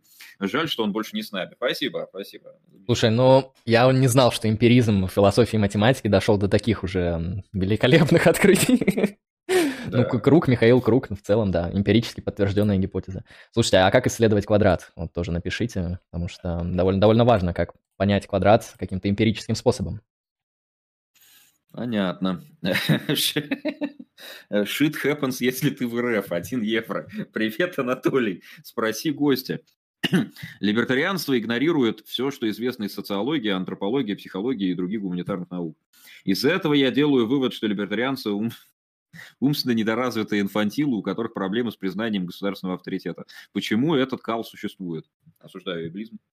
Ну, это, конечно, выглядит как шутка и, может быть, частично как наезд такой токсичный на либертарианство, но в целом это просто аргумент Майкла Сэндала, что, у либертарианства, а, ну, грубо говоря, либертарианство стоит на особой антропологической предпосылке, это правда, которая, мягко говоря, плохо синхронизируется с современными когнитивными исследованиями, с эволюционными открытиями, с э, мейнстримными, естественно, научными гипотезами, э, даже с данными из экономики. То есть э, в целом, когда мы говорим о либертарианстве, мы говорим... Ну, давайте возьмем то, я на примере просто покажу, почему это действительно странно с точки зрения там, естественных наук, например. А, не все, но многие либертарианцы, наверное, даже большинство из них, они исходят из так называемого принципа собственности на самого себя или принципа самособственности. Он, соответственно, формулируется таким образом, что индивид или агент, он имеет полное моральное право распоряжаться своим телом э, так, как пожелает нужным, ну, за исключением случаев, когда это там мешает распоряжаться другим людям своими телами. Вот, уточним это так. То есть вы можете пользоваться своим телом как хотите. Почему? Потому что это ваше тело. А теперь вопрос. Если вы имеете собственность на свое тело, уточню, это не юридические отношения, это моральные отношения. То есть у вас есть моральное право пользоваться собой, как пожелаете. А вопрос, кто такой вы и почему вы отделены от вашего тела? Вот когда об этом говорит Джон Лок, мне как бы понятно, потому что Джон Лок, если что, как бы верующий христианин, который жил в 18 веке в Британии, да? То есть в контексте Джона Лока это звучит вполне себе адекватно. Но если мы говорим про какого-нибудь там современного натуралиста, а, который там еще является либертарианцем, э, предположим, не православный либертарианец, да, какой-нибудь такой там, и даже не католический, и не англиканский, то что это за такая странная антропология, в которой есть вот вы, который не ваше тело? Получается, есть как бы вы, который там душа, субъект, агент, не знаю, чистый разум, как хотите. И вот у этого чистого разума под контролем, под моральным контролем находится его тело. И эти отношения гарантируют естественные права на жизнь, на собственность и на свободу. Вот э, с моей точки зрения это действительно очень странно, потому что здесь скрыта дуалистическая антология, которая современными философами сознания, мягко говоря, плохо признается. Вы там даже по пальцам не сможете перечислить э, философов сознания дуалистов. Ну и второй момент скажу так. Либертарианцы, они делают достаточно серьезный акцент на то, что мы это там свободные, автономные, рациональные существа, которые принимают свободный, автономный, намеренный, рациональный, информированный выбор при подписании договоров, как минимум. А в целом это неплохое требование, да, моральное. То есть вы должны быть рациональным. Но если мы посмотрим на какие-то данные о том, кем мы являемся на самом деле, да, и как часто мы бываем теми самыми рациональными агентами, а мы поймем, что мы такими людьми в течение суток бываем минут 20, минут 30. Ну, окей, если повезет, часа два. Например, вы судья на, на судебном заседании, оно идет два часа, и вы вот пиздец какой рациональный, пиздец какой информированный, и вот капец какой умный. В остальных случаях, мне кажется, люди, они, ну, согласно там всяким данным, которые нам говорят о природе человека, они достаточно, ну, автоматичные. То есть они вот не исполняют просто-напросто тех требований, которые вписаны в либертарианскую антропологию. И тут как бы два ответа. Либо либертарианцы исходят из ложной антропологии, что вот мы рациональные свободные существа, информированные и все такое. Либо это тезис о сущем, да, тогда он ложный, потому что это не так, согласно науке, бла-бла-бла. А, либо это нормативный тезис. А если это нормативный тезис, то им это достаточно сложно объяснить в рамках своей концепции, потому что для них это базовое основание, на которое уже накладывается нормативность. А, то есть еще одну нормативную предпосылку о том, что вы еще и должны быть рациональным, вот это вот им будет сложно вписать, а, ну, без усложнения своей системы а, в свой дискурс. И если это нормативное требование, то опять же вопрос э, к его валидности, к его обоснованности и к его реализуемости. Потому что не все нормативные требования могут быть, в принципе, успешно реализуемы. Поэтому, ну да, в аргументе донатора может и содержится шутка, но это вполне себе мейнстримный аргумент против либертарианства. А насчет э, тех людей, которые являются либертарианцами, по статистике, я не знаю. То есть есть умные либертарианцы достаточно, есть, ну, глупые. У меня нет данных, какое их соотношение. Угу. Понятно, понятно. Так, эм, Следующий вопрос. Следующий вопрос. Ой, один доллар. Здравствуй, Павучара. Я прочитал Световский 51 тезис о либертарианстве. Не сильно понял, как эта хуйня вообще должна работать. Что лучше почитать на эту тему? Но, по-моему, сейчас как бы была достаточно содержательная телега. Вот, так что, по сути дела, ответили. Превзошедший Бога, 100 рублей. Гость.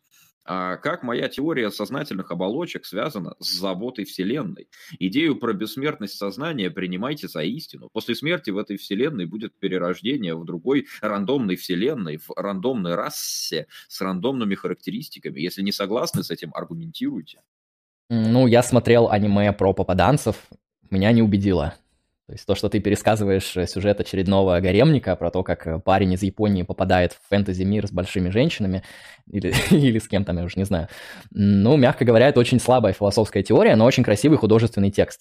Поэтому здесь нужно, так сказать, привести некоторые доводы, почему это так, а не иначе, ну, и я, чего я это по-серьезки отвечу, потому что там чувак, скорее всего, буквально... Думаешь, не троллит? Адресует.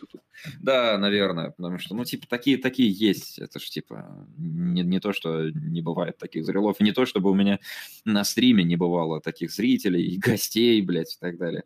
А, чел, а, как бы, ты выдвигаешь какую-то гипотезу, аргументировать ее должен ты аргументировать, почему там не существует фей, блядь, лепреконов, прочих гномов, а, не нужно. Да, если нет доказательства, что оно есть, это значит, что, что его, блядь, нет. Вот как бы если вкратце, то что отсутствие доказать невозможно. Так что доказывай наличие, блядь, этих других вселенных, рандомных рас, перерождения, оболочек, блядь, и так далее. Ты там сущности, блядь, наплодил мое почтение своей этой хуйне. А, благодарю. Э, Юджин Пент, 104 рубля 85 копеек. Привет, Марго. Можешь посоветовать какую-нибудь литературу для ознакомления с правой идеологией? Ну, как?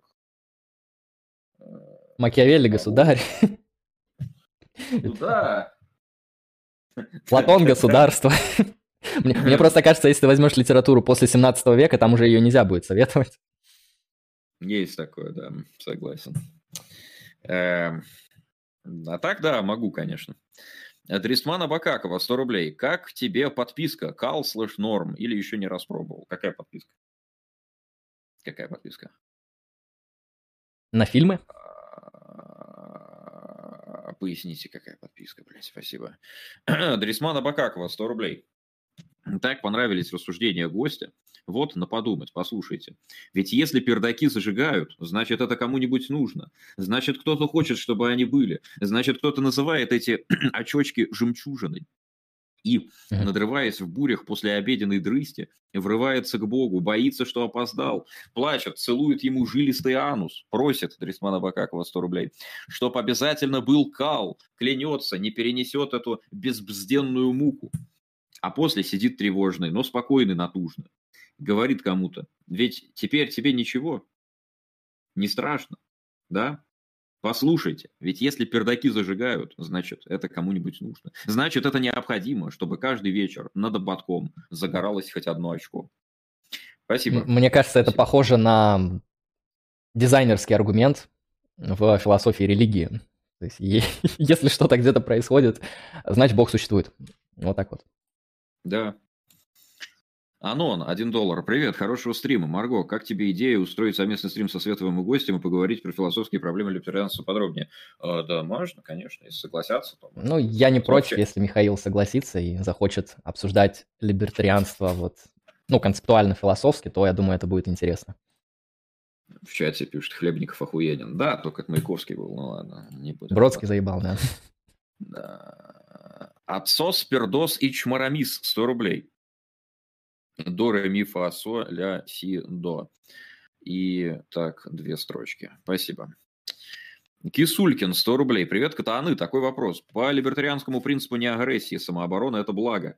Как тогда с этой точки зрения можно рассматривать вход, вой... вход войск в Берлин в 45-м? Это все еще самооборона или ее превышение? Типа не на своей территории уже. Конечно, осуждаю немецкие мутки тогда. Просто интересно, как на это смотрит либертарианство. Спасибо. Так а что вопрос-то все, блядь, про либертарианство начались сразу? Uh, ну... Нет, чел, я в двух словах отвечу. Uh, и Третий Рейх, и Советский Союз – это государство. Государства все нелегитимные, и они все постоянно нарушают... Все их решения аморальные по определению. Все их решения нарушают принцип неагрессии, то есть вне зависимости от того, что они делают. Поэтому вопрос про ввод войск там в Берлин, в 45-м, да в каком угодно, оно, это все нелегитимно. С либертарианской точки зрения неважно, что сделает там, Советский Союз в этой ситуации. Введет он или не введет войска, это будет нелегитимно в любом случае. Легитимного государства не бывает. А, Дрисмана Бакакова, 100 рублей. Я про подписку на ТГ. Так, в смысле? А, да, мне кто-то, кстати, подарил подписку в ТГ, но она у меня была. Я вот этого, кстати, не понял, потому что у меня была подписка, но мне ее сверху еще подарили. А, спасибо, спасибо, Топич.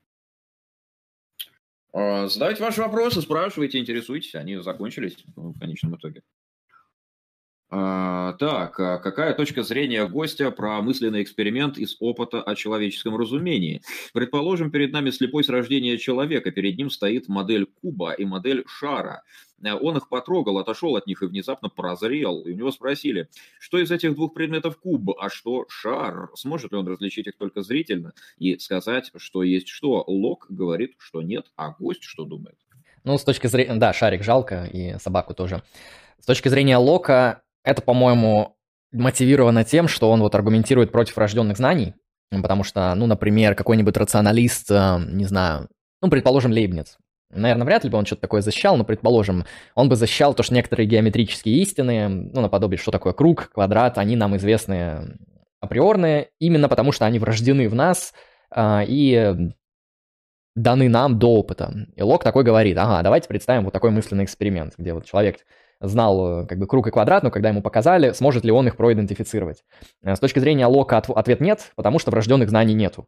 То есть на самом деле ему как бы нужно реузнать Ему нужно вот э, научиться в опыте отличать круг от квадрата.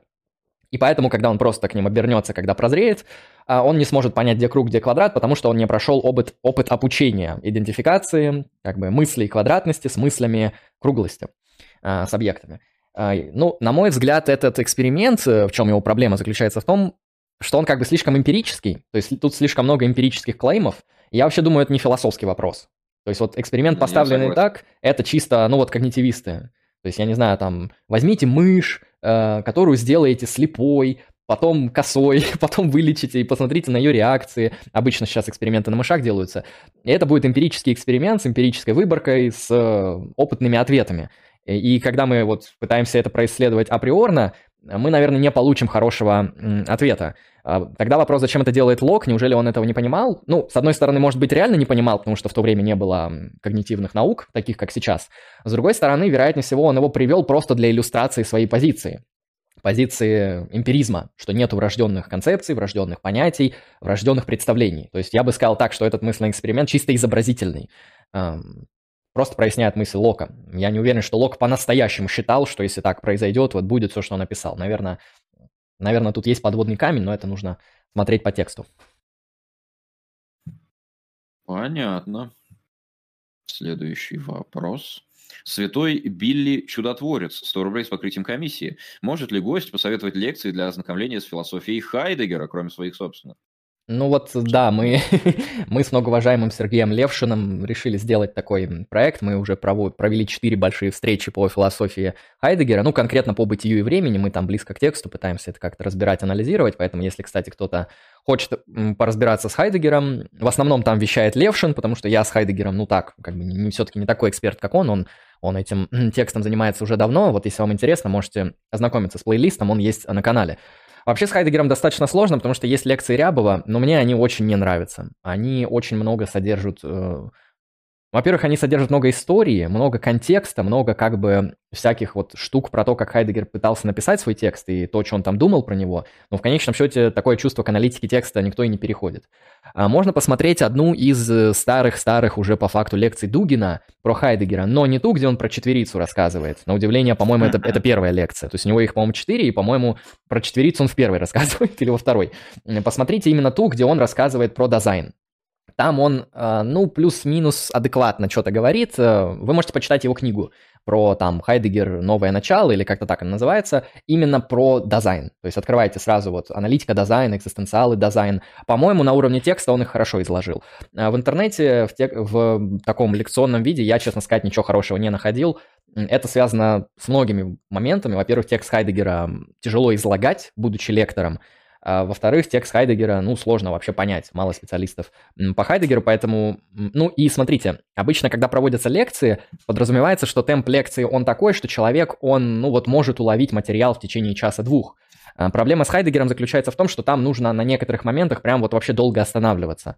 Ну, например, вот нужно очень долго доносить людям, как э, картезианская топика восприятия субъекта отличается от проекта Хайдегера, где у него нету субъекта, у него нету объекта протяженного. У него как бы дизайн, который скреплен с миром, где мир — это не отдельная часть, это то, что в него включено, но это не такой как бы субъект, в которого еще и в мир сосался, как, знаете, у этого а, ну, как у солипсистов каких-нибудь, которых в истории философии нету. Здесь как бы э, дизайн — это такой модально расположенный в мире объект, даже не объект, это даже, ну, как бы, не знаю, блядь, глагол какой-то. То есть дизайн вообще глаголами правильно описывать, потому что это как бы действующая, модально открытая вот к этому, к бытию э, вещь и реализующая как-то свои возможности. Но видите, даже я, когда вот пытаюсь это что-то изложить, люди уже, ну, вероятнее всего, нихуя не поняли. И поэтому вы, наверное, хороших лекций не найдете, потому что это, ну, проблематично излагать. Ну, вот у Маргинала есть хороший вебинар по Хайдегеру. Я не знаю, если если ты его где-то кому-то там распространяешь, вот можете его послушать, он достаточно хороший. То есть я, я помню, там достаточно такое системное изложение было, где ты такие важные моменты хорошо объяснял, поэтому, наверное, что-то лучше не найдете. На русском языке. На английском полно, но я сейчас не скажу. Ну, я, кстати, не сказал бы, что у меня прям такой прямо дохуя образцовый вебинар был по Хайдегеру, но какие-то основные базовые вещи, да, вы там действительно подчеркнете. То есть он, в принципе, неплох. А, но я бы не то, чтобы прямо вот нахуй пиздец, как полагался бы на мои вебинары какие-нибудь, потому что там, не, ну, бля, я видел, конечно, значительно хуже. Ну вот да. да. То есть бывает намного хуже. То есть там без русского кефира обошлось, в принципе, вот у меня в вебинаре. То есть и, и, и на том, на самом деле, спасибо. Где его найти? Ну, кстати, у меня какое-то время была пасхалка такая, когда у меня основной канал из тех, которые на Ютубе был Uber Marginal, он был монетизирован, там была платная подписка, э, люди за платную подписку автоматически получали прямую ссылку на Google Диск э, с вебинаром про Хайдегера. Вот. Кстати,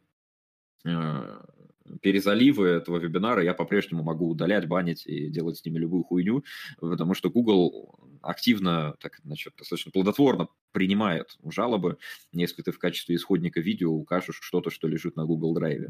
То есть там э, метаданных э, публично доступных или даже доступных мне э, нету, да, то есть там не указано, когда что залито, но им-то видно. То есть и я просто хуяк, блядь, вставляю ссылку и, блядь, забанить пизду. Так. Эм... Ну, ты можешь, знаешь, как сделать, наверное, такой самый оптимальный ход будет. На Boosty можно создать пост, который можно как бы разово покупать. Ты можешь его просто там загрузить, и он будет за какую-то цену, которую ты посчитаешь нужным, и люди сразу вот на Boosty будут покупать, и, по-моему, как вариант можно. Понятно. Так, э, ну, кстати, да, надо будет их бомбануть куда-нибудь на, на Patreon или на Boosty, на, на все эти платформы. На... Кстати, да, да, надо этим заняться. Сделано это, конечно, не будет. А, так, э, два доната, видимо, от одного и того же человека, но с разными никнеймами. Первый раз он подписался username, второй раз он подписался Winder Key. Э, по одному доллару будут зачитаны как один донат в два доллара. Предлагаю вам к рассмотрению дилемму кондитера и Гитлера. Допустим, что есть швейцарский кондитер, у которого есть магазинчик сладостей. Сладости настолько вкусные, что к магазинчику регулярно подъезжает посыльный из Германии за коробочкой конфет. Э, посылает за конфетами сам фюрер. После победы союзников над Германией кондитера начинают травить за то, что он не отказывал Гитлеру в продаже конфет. Ответственен ли кондитер за то, что продавал конфеты Гитлеру или нет? Ну, вероятнее всего, он просто занимался рыночной активностью, которой занимался раньше. И здесь, э, ну, предположим, мы применим максимум полезности. Как много пользы или как много вклада было внесено в деятельность тех людей, о, которым, о которых идет речь. Да? Ну, вообще минимально. То есть это не были поставки оружия, это не были там слив каких-то гиперважных данных. То есть, ну, по факту Я бы сказал, тут необоснованно. Ну, окей, продавал конфеты, ничего, хоть зубочистки. В общем, ну, в примере я, я не вижу моральной проблемы в этом примере. То есть, ну, конфеты, конфеты, окей. Ну да, ну то есть я бы ответил, что да, ответственен, но, блядь, именно за то, что продавал конфеты, то есть... Ну, штраф 30 рублей там, что-то такое вот. ну, тип-тип-тип того, да. Так. А, out of focus 100 рублей. Кукеча, Куканя, разверни на примере Мавроди реализацию концепта сверхчеловека Ничи. Эти вопросы до сих пор задают?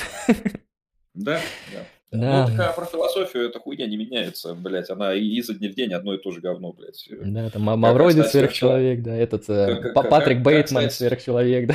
По крайней мере, тут не, не спрашивают, как, блядь, стать сверхчеловеком, нахуй, как Патрик Бейтман, на том спасибо. Не, ну, Мавроди, он, в принципе, тянет на сверхчеловека по Ницше вполне, то есть... Э, э, Мавроди, он особо не вписывается ни в какие моральные рамки, в общем-то, он как бы сам их создавал, сам создавал вокруг себя какую-то свою реальность, какие-то свои э, ценностные ориентиры, навязывал людям при этом без каких-то э, невероятных усилий, да, то есть что-то не, не ломая себя через колено, давалось ему это, судя по всему, довольно естественно. То есть Мавроди, в принципе, на сверхчеловека вполне себе тянет.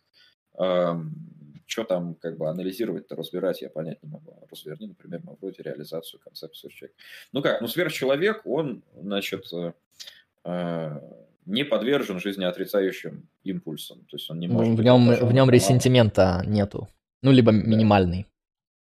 Да, да. То есть в нем ресентимента нету, и он еще и алкашом не может быть, наркоманом, э, христианином и так далее. И э, Мавроди ничем из этого не являлся. Э, ресентиментарных идеологий он особо никаких не создавал. Кстати, даже если бы создавал, это ничего бы не значило, потому что создать ресентиментарную идеологию сверхчеловек в принципе может. Почему нет-то? Ну, он, он есть есть какое-то быдло, как бы, давай его наебу, как бы, и денег с этого поимею. Это, это, кстати, не проблема была бы. Но Мавроди не замечен в каком-то а, значит, рьяном там православии или коммунизме или нацизме, ничего, ничего подобного не было. Эм, да, вполне себе, вполне себе сверхчеловек на самом деле. А, так, как понять, что ты сверхчеловек? Очень просто. Вот если ты задался этим вопросом, то ответ нет. Он тебе скажет, нет, ты не понимаешь, меня просто ресентиментные идеологии убедили в том, что я не сверхчеловек, я поверил, но вот сейчас я проясню, проясню настоящую истину, и ты ошибаешься. Да, да. Так, Гой в квадрате, 1 доллар 71 цент. Что посоветуешь человеку, который максимально далек от философии и хочет начать углубляться в идеи Ницше, но не знает, с чего начать? А еще он боится, что окончательно утратит смысл жизни и превратится в животное, которое тупо жрет и спит. Как прокомментируешь такое опасение? Не, ну ты да. А до этого животным ты не был. Человека, человеком делает смысл жизни. Это так и есть. Да, эм, чувак, смысл жизни христиане выдумали, на самом деле. То есть, в принципе, тысячами лет жили без этого смысла, и охуенно все было, блядь. То есть это не значит, что ты мгновенно спиваешься, становишься этой э, жирной хуйней из первого Блейда, блядь, и, и как бы и все, фак а, Нет, э, Просто, блядь, ну смысла его не было изначально. У тебя все было заебись. Потом ты внезапно обнаружил, что смысла нет, блядь, и стало уже не заебись. Наверное, проблема как бы не в отсутствии смысла, да, а в том, что тебя кто-то какой-то хуйни говорил в какой-то момент. Займись лучше этим. Это, это гораздо полезнее, чем, блядь, поиск смысла. Да, насчет, насчет первого, я, первого элемента вопроса я посоветую так. Смотри, вообще философию лучше с Ницше не начинать. Ну, раз ну, уж да. Э, по-другому никак, раз уж все, уже паренек потерян, да. Почитай работу Делеза Ницше, наверное, она достаточно хорошо тебе сможет прояснить, что значит вообще Ницше на уровне вот философского текста. Потом почитай все работы Ницше, кроме «Так говорил Заратустра». Ее вообще не читай, это художественный текст, он очень красивый, очень такой метафоричный, очень религиозный, но это ну, как бы вообще не философия, его можешь не открывать. Ну, только первую часть, там, где про канат, вот это можешь прочитать, потом закрывай сразу. Это вот буквально там первые два абзаца, по-моему, или три. Э, вот. Ну, генеалогия мораль, наверное, на нее основной акцент сделала. Это все-таки, на мой взгляд, э, такой центр ницшевских взглядов, потому что там и про мораль, и про ресентимент, и про волю к власти, и как бы из этого ты легко поймешь, как демаркировать сверхчеловека, плюс-минус. И вокруг генеалогии морали тебе нужно подольше поработать, с этим текстом посидеть. Ну, и если тебе хочется что-то похожее на Ницше, но не Ницше, Вот у Айн Рэнд есть книжка «Добродетель эгоизма». Это не книжка, это, по-моему, статья одна небольшая. Мне, когда я читал эту «Добродетель эгоизма», показалось какой-то очень нитшанским пафосом каким-то таким пахнет, но в контексте чего-то капиталистического. Поэтому если тебе нужно что-то похожее, вот посмотри на настоящего философа, который реально похож на Ницше, который там интеллектуальный наследник, так сказать. Ну, а, если уж тут порекомендовали Айн Рэнд, тогда еще ознакомься, есть такая работа, называлась «Сила есть, э, сила есть право», которая ну, не помню, кстати, автора. под псевдонимом. А, да, псевдонимом. там какой-то скрывающийся автор был. Рагнар Редберд, да, значит, я раньше переводил буквально, что это Рагнар Рыжая Борода, но выяснилось, что если, блядь, в гугле вбить Рагнар Рыжая Борода, то там нахуй какой-то гном из Варкрафта Поэтому... Ну, в принципе, неудивительно. Да, да, да, есть такое. Между прочим, на «Сила есть правда», э, «Сила есть право» там даже это самое, э, даже рецензия у Льва Николаевича Толстого была в свое время. То есть это была очень популярная работа. Она просто в итоге ее забыли. Э, она была напополам передрана церковью сатаны Антона Шандра Лавея. Э, сатанинская Библия, которую написал Лавей, это вот напополам антихрист Ницше, антихристианин Ницше и сила есть право. Мне кажется, там еще Джон Лок, потому что он там про естественные права что-то там говорит, про свободу, то есть там какая-то такая либеральная да, повестка идет. Это тоже, да. Так, э, что у нас еще? Кирилл Петров, 8 евро с покрытием комиссии по четвертой. Ссылка внесена, благодарю. Санбоя заказал человек, да. А, Ваня 2009, собака gmail.com. Спасибо за подписку 14 месяцев. Спасибо, Топич. Я тебе не друг, приятель. Один евро. Саентологи – это ресентиментарная идеология. Рон Хаббард был сверхчеловеком, так как ему удалось образовать огромную секту, которая до сих пор есть знак вопроса. А мы вроде умер, и от него ничего не осталось, кроме пары книг.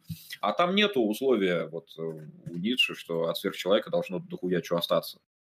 То есть это не имеет никакого значения. То есть я бы даже сказал наоборот, если человек э, ориентирован, значит, в сторону того, что, блядь, вот я умру, что, блядь, останется, значит, как, как, как, как, как же, как, как, как же, блядь, Лопух останется, да. пиздец то там может быть ресентиментарная струйка в этом начале. Она не обязательно есть, но она может там быть.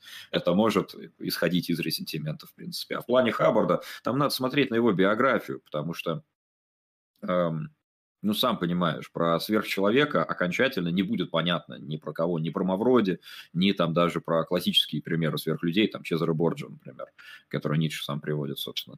А, ну, Ницше, он довольно ну, четко много где говорит, что сверхчеловек – это далекое будущее, что это еще долго придется взращивать. То есть у нас могут быть там осколки, прообразы, косплеи на сверхчеловека, но сверхчеловек – это реально ну, далекое будущее, до которого еще нужно дожить. Там можно даже предположить, что сверхчеловек это... Там как бы у Ницше нет четкого указания на самом деле на то, сверхчеловек это как бы партикулярный индивид, то есть это форма, не знаю, живых организмов, или это, например, культурное состояние. У Ежи Сармата, по-моему, интерпретация, что это ближе к культурному состоянию, когда вот, не знаю, там, ну, предположим, культура избавилась Нет. от ресентимента или что-нибудь такое, избавилась не, от не, потусторонних не, миров. однозначно интерпретация, что э, Индивид. он из устройства, у него устройство мозга другое, и поэтому он как бы другая ступень в эволюции. А, такое натуралистическое прочтение? Да, да, не, не, там, там биологизаторская интерпретация абсолютно. Ну да, то есть тут вот как минимум проблема в том, что может быть подход а культурный, да, то есть э, если вы там, не знаю, культуролог, и для вас сверхчеловек – это форма культуры, там, форма народа будущего, это, это нормально. То есть вам никто не скажет, что вы там прям как-то сильно неправы, что вы не поняли Ницше. Если для вас там сверхчеловек – это там ну, вот как в этом, как в сериале «Пацаны», там есть люди, а их там накачивают вот этими препаратами, и они пиздецкими сильными становятся. А теперь представьте такого же, еще и без ресентимента, там, творческого, там, крутого, блатного, вот. Кто-то скажет, что вот это, что-то вот похожее на такое. То есть генетически модифицированное чудище. Так что вопрос такой. Как, как, как хочешь, так интерпретируй. Понятно. Так, э, крем для ухода из семьи, 107 рублей. Лемон, а напомни, за какой период ты посмотрел 720 серий Наруто? Ну, к сожалению, да, был такой, такой период в жизни. Я был тогда молодым и неопытным, пожилой шкилой. Это было, смотрите, Наруто вышел в 2015, да? А, летом, по-моему, он закончился полностью. Если нет, поправьте. в общем, я точно помню, что я через год после того, как Наруто полностью вышел, его посмотрел за два месяца лета, за июль и август. Я скипнул все филлеры, потому что я что, блядь, похож на человека, который время тратит на филлеры, хотя тратить время на Наруто, это сами понимаете. А, и я смотрел все на ускорении. То есть какие-то серии я смотрел на 1.25, какие-то на 1.5, ну, чтобы побыстрее. Ну, вот, вот как-то так. То есть это было...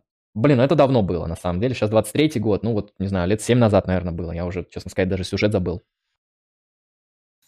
Понятно. Следующий донат.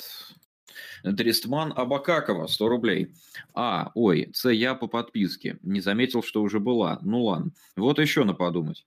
Молчи, скрывайся и таи, и каки, и пердеж свои. Пускай в анальной глубине встают и заходят они. Безмолвно, как звезды в ночи, покакай ими и молчи. Как газом высказать себя, чечку как понять тебя? Поймет ли он, чего ты жрешь? Дрисмана Бакакова, 100 рублей. Еда просеренная, ложь. Взрывая кал, возмутишь какаши, питайся ими и молчи. Лишь срать в себе самом умей. Есть целый мир в очке твоей, таинственно волшебных кум. Их оглушит наружный шум, дневные разгонят лучи, внимай их безденью и молчи. Спасибо за 100 рублей. Это за, замечательно, великолепно. Жан-Антуан Вато, 100 рублей 65 копеек. У Юма было, что единственным априорным знанием было бы, если бы человек, никогда не видевший обычный красный цвет, смог бы его выдумать, слэш осознать, если перед Синий. ним представить ряд оттенков красного от розового до бордового с пробелом вместо стандартного красного. Да, да. Ну, смотрите, вообще Юмовская... Юм очень интересный философ, кстати, кому интересно узнать про причинность Юма, на канале недавно на нашем вышел ролик по причинности Дэвида Юма, где я рассказываю про теорию регулярности, которую Дэвид Юм, собственно, защищает, и которая в современной теории каузальности, ну, достаточно авторитетный подход, мягко говоря. То есть это... Она чуть-чуть проигрывает по процентам популярности антиюмистским теориям, но у нее достаточно много все равно последователей. Ну, то есть буквально вторая теория. так, у Юма, знаете, в целом такой подход к врожденным знаниям, не то чтобы их нет, потому что у Лока у него аргумент строится так что вот смотрите, Декарт говорит, врожденные знания есть, ну, например, это знание Бога. То есть э, по Декарту Бог, он как бы на каждом человеке в сознании оставляет метку, э, я не знаю, как это называется, ну, когда вот на изготовленных предметах оставляют вот это вот хэштег, пусть что-нибудь такое будет. И мы благодаря этому знаем, кто такой Бог. То есть Бог в нас при создании вложил знания о себе, и это априорное знание, и благодаря нему дальше он берет ансельмовский аргумент и доказывает бытие Бога онтологическим способом. Вот многие считают, что это полный пиздец просто, но выглядит забавно. Соответственно, это врожденное знание. Лок, он говорит, что вот таких штук их нету, что на самом деле все знания, которые у нас есть, мы их получили из опыта. А Юм, он на самом деле умнее а, и хитрее идет дальше. В исследовании о человеческом разумении он пишет, что а, понятие врожденных знаний – это, в принципе, как бы идиотское понятие. То есть не то, чтобы их нету, или они немного есть, или вот их как бы нету, но они могли бы быть. Он, в принципе, задает проблему таким образом, что это, блядь, невозможно, это просто хуйня какая-то. То есть он говорит такой, смотрите, если врожденное знание, это, например, ну, не знаю, там, привычки всякие, какие-то такие предустановленные, инстинкт, условно, назовем инстинкт, то это не знание, в том смысле, в котором об этом говорит Декарт. Потому что инстинкт, ну, это какая-то просто там паттерн поведения, такой установленный. А, то есть это, это не знание, потому что знание – это пропозициональная установка там, в GTB-анализе, если брать, да? То есть это как бы не знание в этом смысле. И Юм тогда говорит, а как вообще вот можно иметь врожденные пропозиции по каким-то вопросам? Ну это же просто бред, как это вообще бы выглядело? Это, это, это получается реально, младенец такой просыпается, я знаю одну пропозицию, там, то, что квадрат квадратный, то, что треугольник имеет три угла и прочее. И он как бы намекает, что, в принципе, этот спор, он изначально не имеет смысла. И э, в чем вопрос был? Блять, забыл. Там было про юмовские врожденные знания, да, в вопросе? Да, да. Ну, Ю, Юм да. считает, что их нету. Вот, именно в силу того, что непонятно, что исследуется. Хотя, знаете, у него большой акцент делается на привычку, но у Юма там как бы нету четкого прояснения, привычка это врожденная или приобретенная черта. Но он просто говорит, просто наша природа так устроена, что вот у нас есть привычка к разным вещам, к причинности, к морали, не знаю, там, к различным формам поведения. Но у него как бы и нет ответа, что это как бы врожденная вещь, но и приобретенная. Ну, то есть просто как бы естественно. Что-то, что вот так вот по факту складывается, и то, что направляет наши действия, не обязательно рациональным способом. Понятно.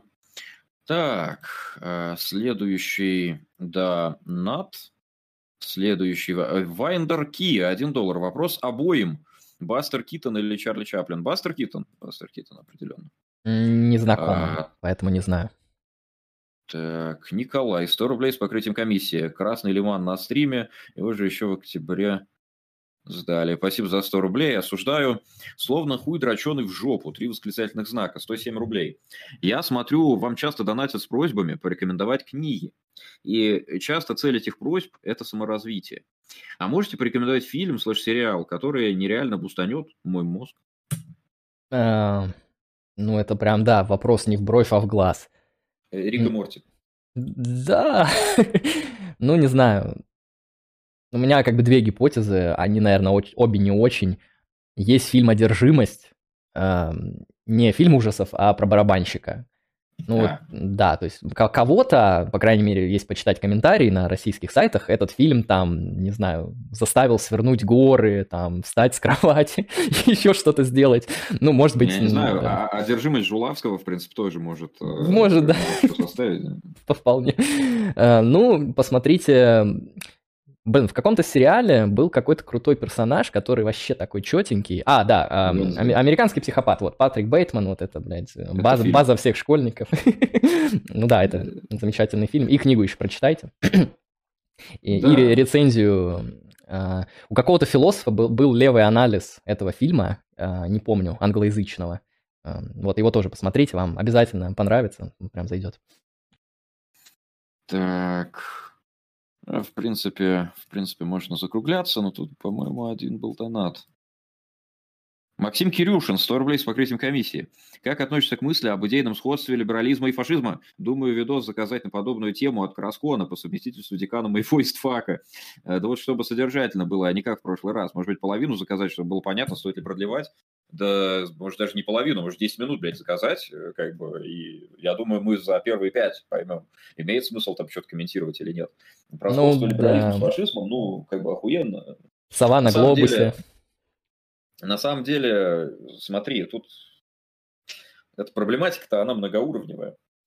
Потому что что мы считаем фашизмом, в принципе? Вот Пиночет, его режим, режим Пиночета, это фашизм или нет? Ну, в общем-то, нет. Но для Краскона, да. То есть тут еще такие моменты есть, что ну, фашизм, он, в общем, только в Италии был. Есть там всякие смежные идеологии. Там, Португалии, может. Какой-нибудь. Ну да, Испания, Португалия, мне кажется, похожие тоже режимы. Да, то есть э, были как бы, смежные режимы, но фашизм в действительности он только в Италии был. Был недолго совсем. Эм, схожего с либерализмом в нем, блядь, нихуя, по сути дела. То есть, ну, сам этот самый итальянский фашизм, он появился из марксистского ревизионизма. То есть это именно что э, разновидность ревизионистской марксистской теории, которая там, скатывается сначала в анархосиндикализм, потом в Жоржа Сорелла, потом получается фашизм э, Муссолини. Ну, собственно, Муссолини молодой, когда был, он был просто обыкновенный марксист, ленинист. Собственно, про него и у Ленина положительная рецензия была. Можно найти, почитать, что это многообещающий такой, значит, красный революционер в будущем будет и так далее. То есть тут две вещи надо помнить. Во-первых, то, что... Нет, по-другому зайду.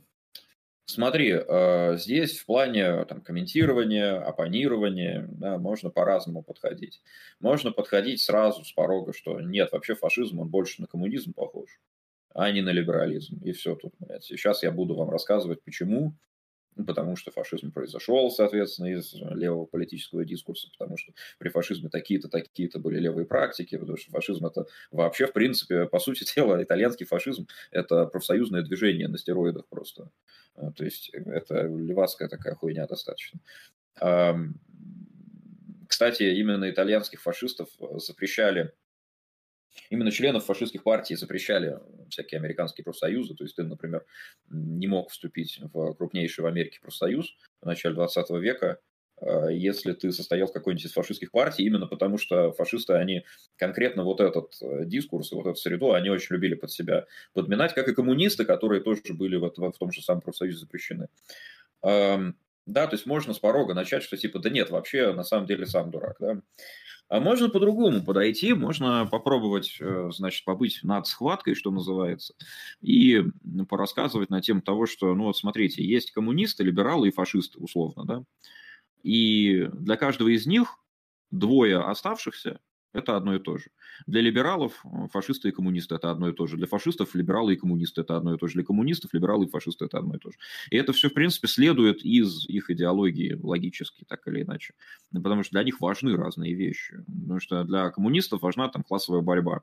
Ну и, соответственно, либералы и фашисты, да, там, сторонники третьего пути, кстати, неважно, фашисты там или нацисты, или Пиночет, это уже не имеет значения э, в, в этом дискурсе, да, значит, а либералы и фашисты, они игнорируют классовую борьбу, да, то есть фашисты, у них там, они солидаризм себе какой-то выдумали, да, что там у всех солидарность будет, национальная или расовая, или еще какая-то, вот, а либералы, они просто не доросли еще до классовой борьбы, да, потому что они же сторонники вот этой древней английской политэкономики, которую Маркс-то преодолел, понимаешь, а, вот, поэтому они одно и то же. А вот для либералов важны там какие-то личностные, личные свободы, права человека, ну и, соответственно, коммунисты и фашисты, которые оба права человека игнорируют, ну, вот они тоже одно и то же получается. А вот для фашистов ну, кстати, опять-таки, смотря кого мы называем фашистами, да, для нацистов, например, важен вопрос расы, да, э, либералы и коммунисты оба рассказывают, что все люди одинаковые на самом деле, то есть, что мозг, он как творог примерно, то есть, это просто какая-то субстанция, такой placeholder для того, чтобы вот, произошло воспитание, и поэтому, да, вот для нацистов либералы и коммунисты это одно и то же. Для итальянских фашистов либералы и коммунисты тоже одно и то же, но не из-за расового вопроса, потому что расовый вопрос для итальянских фашистов не стоял, да, то есть он им не важен. То есть тут опять-таки мы упираемся в то, что, ну, блядь, а кого, кто фашист это? То есть кто это, кто это вообще такие? Эм, да. То есть здесь много чего наворотить можно, на самом деле. А, но, но мне, кстати, эта постановка зайдет. вопроса, она напоминает такое, знаешь, поперовское мышление, что вот у нас есть открытое общество, и все, и все, кто в него не вписываются, они его враги по определению. Ну, Поппер, понятно, либерал. Но если это как бы преодолеть, то мы можем сказать, вот смотрите, открытое общество, оно на самом деле закрытое общество. Да, поэтому это тоже закрытое общество. А все закрытые общества – это вот те самые фашистские общества. То есть мне всегда казалось, что вот эти попытки сравнить там либералов со всеми остальными идеологиями после просвещения – это вот что-то такое, что мы вот из поперовской топики как-то вещаем в каком-то снятом уже преодоленном виде. Да, так, тут еще надонатили. А Боба, один доллар. Наруто это, конечно, охуенно, но там китайский беспилотник над США сбили. А, печаль, э, пиздец, грусть, печаль. Спасибо. Вестница, один доллар. Является ли отношение между двумя сущностями самостоятельной сущностью? Какие направления философии занимаются такими вопросами? Это буквально проблема третьего человека Аристотеля, который, соответственно, опровергал э, значит, платоновскую метафизику. Э, то есть вот у нас есть, э, значит, вещь, у нее есть Эйдос, значит, они каким-то образом связаны. Между ними есть какое-то отношение. Но это отношение, это тоже получается вещь, правильно? Я назвал только что, значит, это вещь. У нее тоже должен быть Эйдос. Ну и так далее. Там бесконечный регресс получается. Эм, да, много кто занимается этими вопросами. Да, ну, это вопрос метафизики. Посмотрите, ну, статьи об универсалиях. То, что отношения – это разновидность универсалей. А, ну, в целом, да, там есть проблема. Во-первых, есть проблема, существуют ли отношения. Ну, существуют как э, реальные объективные вещи. А во-вторых, существует ли что-нибудь кроме отношений, да? Ну, да. Во-вторых, эм, есть ли... Ну, вот разделяются, вот как ты в аргументе третьего человека разделил там первый, второй порядок, да, третий порядок. Предположим, есть первопорядковые отношения. Отношения между столом и кружкой, например, пространственные отношения. Э, кружка на столе. А вот у этого отношения есть тип отношения. То есть относится ли это отношение к какому-то классу? И отношение к классу, например, класс пространственных отношений. Ведь это отличается, например, от класса половых отношений или каких-нибудь еще. А, и в этом контексте есть ли у отношений второпорядковые отношения? Или есть ли метаотношения? Это такой тоже сложный метафизический вопрос. Ну вот э, Питер Ван Энваген, такой, с такой необычной фамилией философ, от метафизик, он универсалиями так нормально занимался, можешь посмотреть его статьи. На русском, конечно, ничего не будет, поэтому смотри сразу на английском, универсалии, отношения, метафизика, что-нибудь найдешь. Так, идем дальше. Э, Унабомбер был прав. Осуждаю терроризм. 100 рублей. Люди думают, что тот АИ, про который говорят, это буквально self-sufficient mind из sci-fi. Но это tool для автоматизации. К примеру, ботов, как инструменты соцконструктивистов для формирования хайпа пропаганды дискурса реальности. Э, это что, цитата Блять. из Никленда, что ли? Character AI пройдет Тюринга, чат GPT уже политически предвзят. Охуенно, спасибо за 100 рублей. Говно говна, 101 рубль. А если гость не против, то маргинал иди нахуй. Эм, пока против. Так, э, так. Э, Максим Кирюшин, 1130 рублей с покрытием комиссии по третьей. На ТГ или YouTube не имеет значения. Лучше, конечно, поскорее. Узнаем, да, что ты там нахуй заказал. А там короткая как хуйня, блядь, заказано. О, там картинки даже есть. Это может даже быть интересно, бля, ёпта нама. Ну, мы, короче, скорее всего, не дойдем сегодня, потому что там, ну, короче, сам посмотри на третью очередь, там овер до хуя, блядь, заказано. 1-1-3-0. А, внесено, благодарю. Э, Дрезден HC, 1 доллар. Хуя у тебя грудина. Я, кажется, понял, что меня привлекает в философских стримах. Это ностальгия по парам, по какой-то непонятной хуйне, когда я на задних рядах отвешивал тупые шутки про сложный предмет обсуждения. Вот и сейчас то же самое. Да. Ну, это тоже надо уметь, чтобы поштить про философию, нужно немножко понимать, что происходит, так что это заставляет вас мыслить, а это уже полезно, пиздец. Да, чтобы пошутить, что Кант это пизда по-английски, это как требуется минимум две критики прочитать. Дристмана Бакакова, 100 рублей. В темноте у горшка, на краю темноты полоса говнеца задевает цветы. И как моль из угла, блядь, и как моль из угла устремляется к ней кал, острее, чем игла, хлорофила сильней. Оба пахнут, но пусть. Став движением одним, не угроза, а дрысть устремляется к ним. И от пут забытия шорох срак возвратит. Далеко до сранья и до роста в кизяк. Дрисмана Бакакова, 100 рублей. Дрысть! Всегда впереди, где какашка мельчит. Сзади прялкой в очке Ариадна стучит. И в дыру от очка, притупив острие, льются речки говны, проглотившие ее.